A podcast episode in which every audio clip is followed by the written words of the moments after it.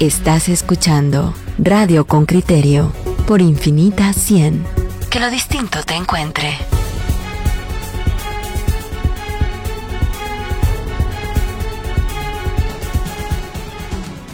Bueno, usted sabe si el IC tiene vacuna para los recién nacidos. Ah, esto es un tema importante porque no solo hay enfermos de coronavirus, hay más gente que nace que gente que fallece. Qué bueno. Y muchos niños eh, y la población infantil es, es alta en el país. Vamos a escuchar la nota de don Henry Bean para luego hablar justamente sobre las vacunas para los recién nacidos. El informe de Henry Bean, reportero con criterio. Cada año el Instituto Guatemalteco de Seguridad Social atiende unos 30.000 partos en sus diferentes unidades maternas, pero en estos días los servicios no se completan. Cuando nace el niño no recibe las primeras vacunas de las semanas contra la hepatitis y tuberculosis. Las mamás son enviadas a centros o puestos de salud para que allí las apliquen, ya que hay desabastecimiento, según le dijeron a Sofía Álvarez de 30 años, quien tuvo a su segundo hijo la semana pasada. Eh, pues en el IX tuve mi bebé y todo, ¿verdad? Pero ya a la hora que me, me, dieron mi salida, me dijeron que por favor buscara un centro de salud para las vacunas del bebé. Me dijo la enfermera porque aquí nosotros no tenemos vacunas. Y pues sí me, me, me preocupé, ¿verdad? Porque eh, pues yo me fui para mi para para Ciudad Quetzal. Pues mi mamá me iba a cuidar ahí y todo, ¿verdad? Y que si en Ciudad Quetzal el centro de salud está cerrado. Y en San Juan Zacatepeques eh, no tenían vacunas y en fin que eh, ya llevaba el tercer día el bebé y pues la primera vacuna que es tan tan importante, ¿verdad? Ajá, pero la enfermera fue clara en decirme que ellos no tenían vacunas. En el Seguro Social le dijeron que no debía pasar del quinto día sin que al bebé se le aplicaran las vacunas y eso le preocupaba a esta mamá. Finalmente y con dificultades fue en el Centro de Salud de Misco donde fue atendida. Así que la, vacuna esta tendría que ser cuando nace, ¿verdad? Solamente nace y a ponerla, ¿verdad?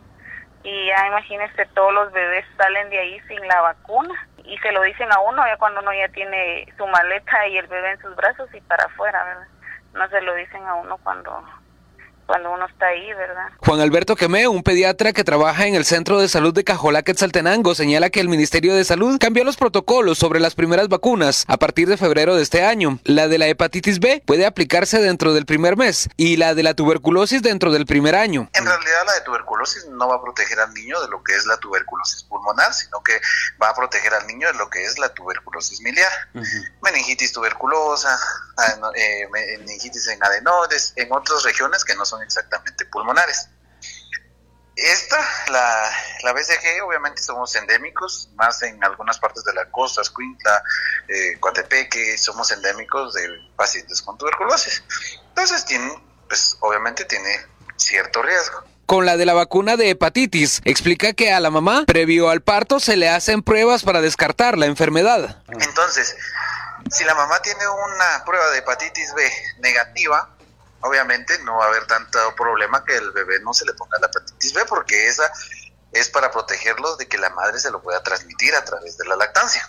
La mamá entrevistada expresó miedo por la salud de sus hijos. Mirna Montenegro, directora del Observatorio en Salud Sexual y Reproductivo, agrega que el Seguro Social expone a estas mujeres y sus bebés al forzarlas a hacer romería en busca de servicios complementarios. En realidad, el debió haberle, si no tenía las vacunas, debió haberle resuelto a la señora algún lugar donde pudieran ponerle las vacunas, o sea, referirla directamente, mire, vaya a este servicio de salud o vaya a esta clínica privada y nosotros vamos a cubrir el, el costo. En clínicas privadas, estas vacunas pueden llegar a costar hasta mil quetzales, señala la directora de OSAR. Mire, la de la hepatitis vale como 900 quetzales si usted la pone en un servicio privado.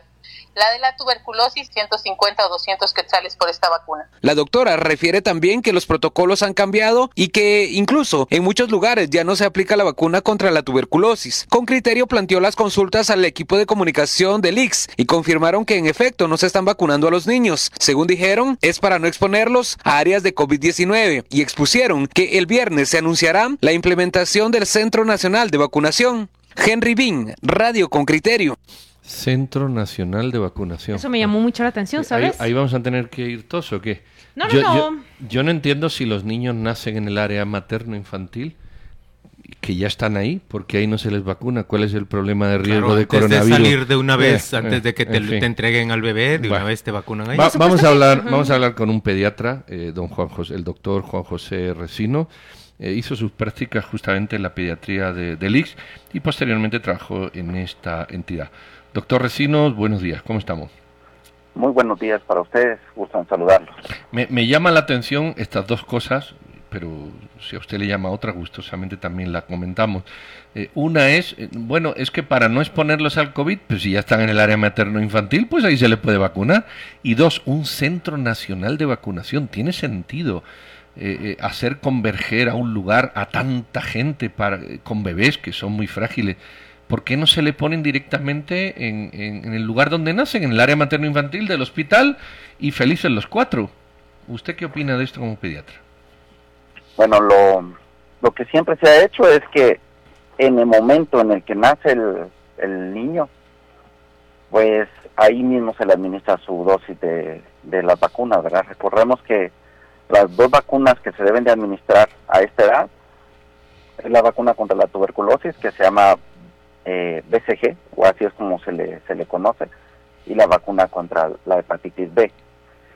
Y como usted bien lo, bien lo dice, pues no hay necesidad de sacarlo a otro lugar si ya está ahí en el centro hospitalario.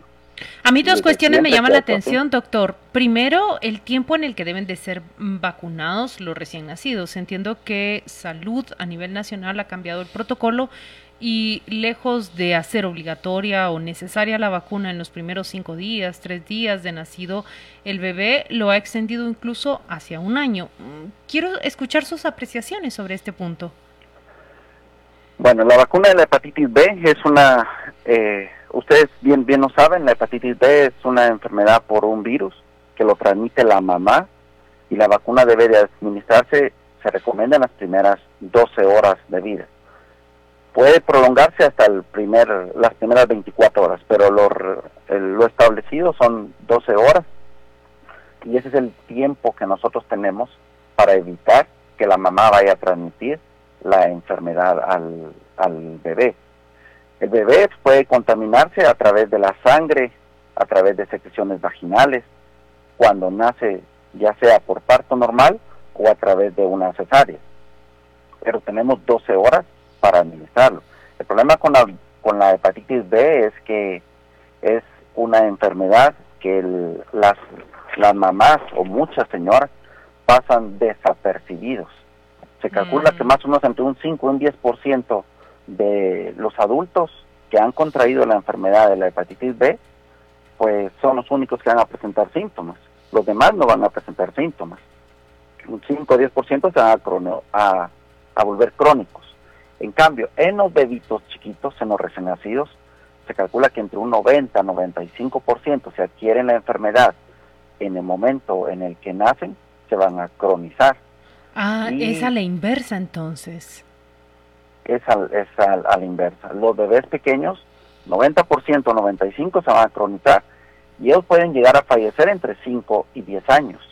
En cambio, los adultos pueden vivir con la enfermedad durante muchos, muchos años, ¿verdad? Y nadie quiere tener un bebé, un bebé enfermo. Por eso es que es muy importante que debe de priorizarse la vacuna en las primeras 12 horas de ¿Qué, vida. ¿Qué pudo haber pasado en el IX que no los están vacunando si es tan vital y tan fundamental como usted nos describe? Pues cuando yo estuve ahí sí lo hacían. Yo pienso que posiblemente va a ser por... Eh, ¿Que es una carencia temporal, cree usted? Creo que va a ser una carencia temporal. Pienso que por ahí, por ahí va. Tal vez se quedaron sin vacunas, se desabastecieron. No, realmente no lo sé. Yo ya no trabajo para, para la institución. pero estaba metido dentro del protocolo de pediatría que el niño no se puede egresar, ya sea de Pamplona o, para, o zona 6 o cualquier otro lugar donde nazcan bebés, sin su vacuna. De, de todas maneras, usted como pediatra, no sé si comparte que, que, es inadmisible que, que, no haya vacunas eh, que hoy están al alcance de todo el mundo, que sabemos más o menos los niños que nacen todos los años, que, que, o sea, se tienen estadísticas, se tiene tanta información que disculpe que lo diga así, solo la desidia, la dejadez o, la falta de, de, seriedad en el ejercicio profesional hace que estas cosas ocurran. No, no tiene sentido que no, que, que, no se dé ese servicio o, o, tiene alguna explicación más allá de la desidia. No, no, no tiene un sentido. Usted bien, bien lo, lo expresó. Eh, el servicio privado no está desabastecido. No sé si usted trabaja en una clínica privada, pero la clínica... Trabajo, perdón, trabajo en una clínica privada y no, no está desabastecido. es decir, usted, ustedes... Administré vacuna de la, de la BCG. La semana pasada estuve administrando vacuna de la hepatitis. Pero vacunas hay. ¿Cuánto, vale, Doc, una vacuna de estas más o menos a precio de costo? Para hacernos una idea de... Sí. Mire, la vacuna de la BCG vale como 400 quetzales. Eso es tuberculosis. esta vacuna de la tuberculosis trae 10 dosis. El problema cuando tú lo administras o cuando uno lo administra a nivel privado es que yo no tengo 10 pacientes para, para poner. Claro, entonces tiene que cobrar la carga completa tiene que cobrarse la carga completa. Pero en un hospital sería 40 quesales. 40 quesales máximo, porque incluso hay, hay dos o tres eh, empresas que traen las vacunas. Hay una que la da a 235 por ahí, la otra la está dando a 400, dependiendo cuál es la que uno... uno, Vamos a decir entonces, por niño pongamos 50 quesales de la tuberculosis y cuánto sería más la otra. La, la de la hepatitis creo que vale como costo como 130, 100. Vamos a decir, por menos de 200 quesales, cada niño tendría sus vacunas. Es decir, no es dinero, dicho de una manera coloquial. Poquito dinero. Es poquito dinero. Ya a mí me las cobran así. ¿Cuánto se lo cobrarán al gobierno? Te imagino que ha de ser mucho mucho menos. Claro, claro, usted está dando precios de privado, posiblemente todavía, todavía. Comprando al por mayor seguramente se obtiene a mejor precio y en términos de vacunas debe haber mucha mejor proveeduría de parte de OPS. Así es. Incluso la, la OPS, que yo recuerde, ellos establecieron la vacuna de la BCG desde 1974 como obligatorio a nivel mundial. Y la del la hepatitis B creo que está como 1994. Ellos sugirieron que se debería de estar administrando a nivel mundial. usted como ciudadano, pero sobre todo como, como doctor de niños, que tiene una especial sensibilidad, evidentemente, de los niños, igual que los adultos, pero creo que los niños es el, el, espectro eh, humano que, que, más sensibilidad eh, produce. ¿Cómo ve? no sé, ¿qué, ¿qué opinión le merece esto? No ya crítica, sino constructiva eh, tan mediocres somos, hombre, que, no podemos solucionar una cosa para los niños que luego tienen desnutrición, luego tienen problemas de diarrea, luego y, ni siquiera las vacunas, hombre. ¿qué, qué, opinión le merece como médico? No sé. Sí, es una, es una tristeza, pues. Lo, lo más importante que nosotros tenemos como seres humanos son nuestros hijos. Mire, doctor, pero eh, estamos hablando obviamente de esa carencia que no debió ocurrir en el Seguro Social y lo que a mí me llamó la atención también de la nota es la respuesta que da Comunicación Social a Henry Bean, la creación de un centro de vacunación. Eso suena a futuro inmediato muy bien, ¿no? Pues no suena tan bien. O sea, es para para niños que salen de la del periodo del recién nacido o neonatal, está bien. Y mandar a todos los niños que no estén enfermos, que necesiten su vacuna de la pentavalente, del hexavalente, del neumococo, que se vayan a su centro de, nacional de, de vacunación, está perfecto. Pero un bebé, tú tienes dos horas para administrar la vacuna de la hepatitis B. Claro. no vas a pedirle a la mamá, mire señora, usted acaba de dar a luz, váyase a vacunar a su bebé eso no se puede hacer. Sí, tiene toda la razón. se pueden levantar las señoras después de, de, un parto, pues entonces es ilógico que se piense que se va a administrar vacuna de la hepatitis B y vacuna de la BCG. Las demás vacunas, pues tienes tiempo. Toti Fernández. Toti Fernández es oyente con criterio y ella le pregunta por, qué, varía el precio? Yo pienso que es la eh, ¿por qué varía el precio de, de las vacunas? de, de las vacunas, ok. Las vacunas varían en precio según la casa comercial que se la provee a, a nosotros. Como le comenté, si a mí me le llegan a pedir la vacuna de la BCG, por ejemplo, que le dije que anda costando como 400 quetzales, pero ese me trae 10, 12. Entonces, a la señora yo le voy a decir, mire, vale 400 quetzales. Pero en el en, un lugar un, donde puedes tener acceso a varios niños que necesiten la vacuna, tal vez le puedes bajar un poquito de precio. Sí, porque puede uno dar, o sea, usted utiliza una dosis y tira nueve a la basura, vamos a decirlo así. Exactamente. Eh, eh, en un hospital, exacto. En un hospital, si hay ocho niños, pueden utilizar ocho partes y se reduce sustancialmente el precio. Esa es la lógica, así ¿verdad? Es, exactamente. Así, así es como se maneja lo de las vacunas. Gracias, doctor, por acompañarnos esta mañana en Radio con Criterio. Ha sido muy útil conversar con usted. Se trata de Juan José Recinos, él es pediatra. Eh, tiempo atrás eh, formó parte de, del equipo médico de la Seguridad Social. Vamos a la pausa comercial y volvemos con sus comentarios oyentes.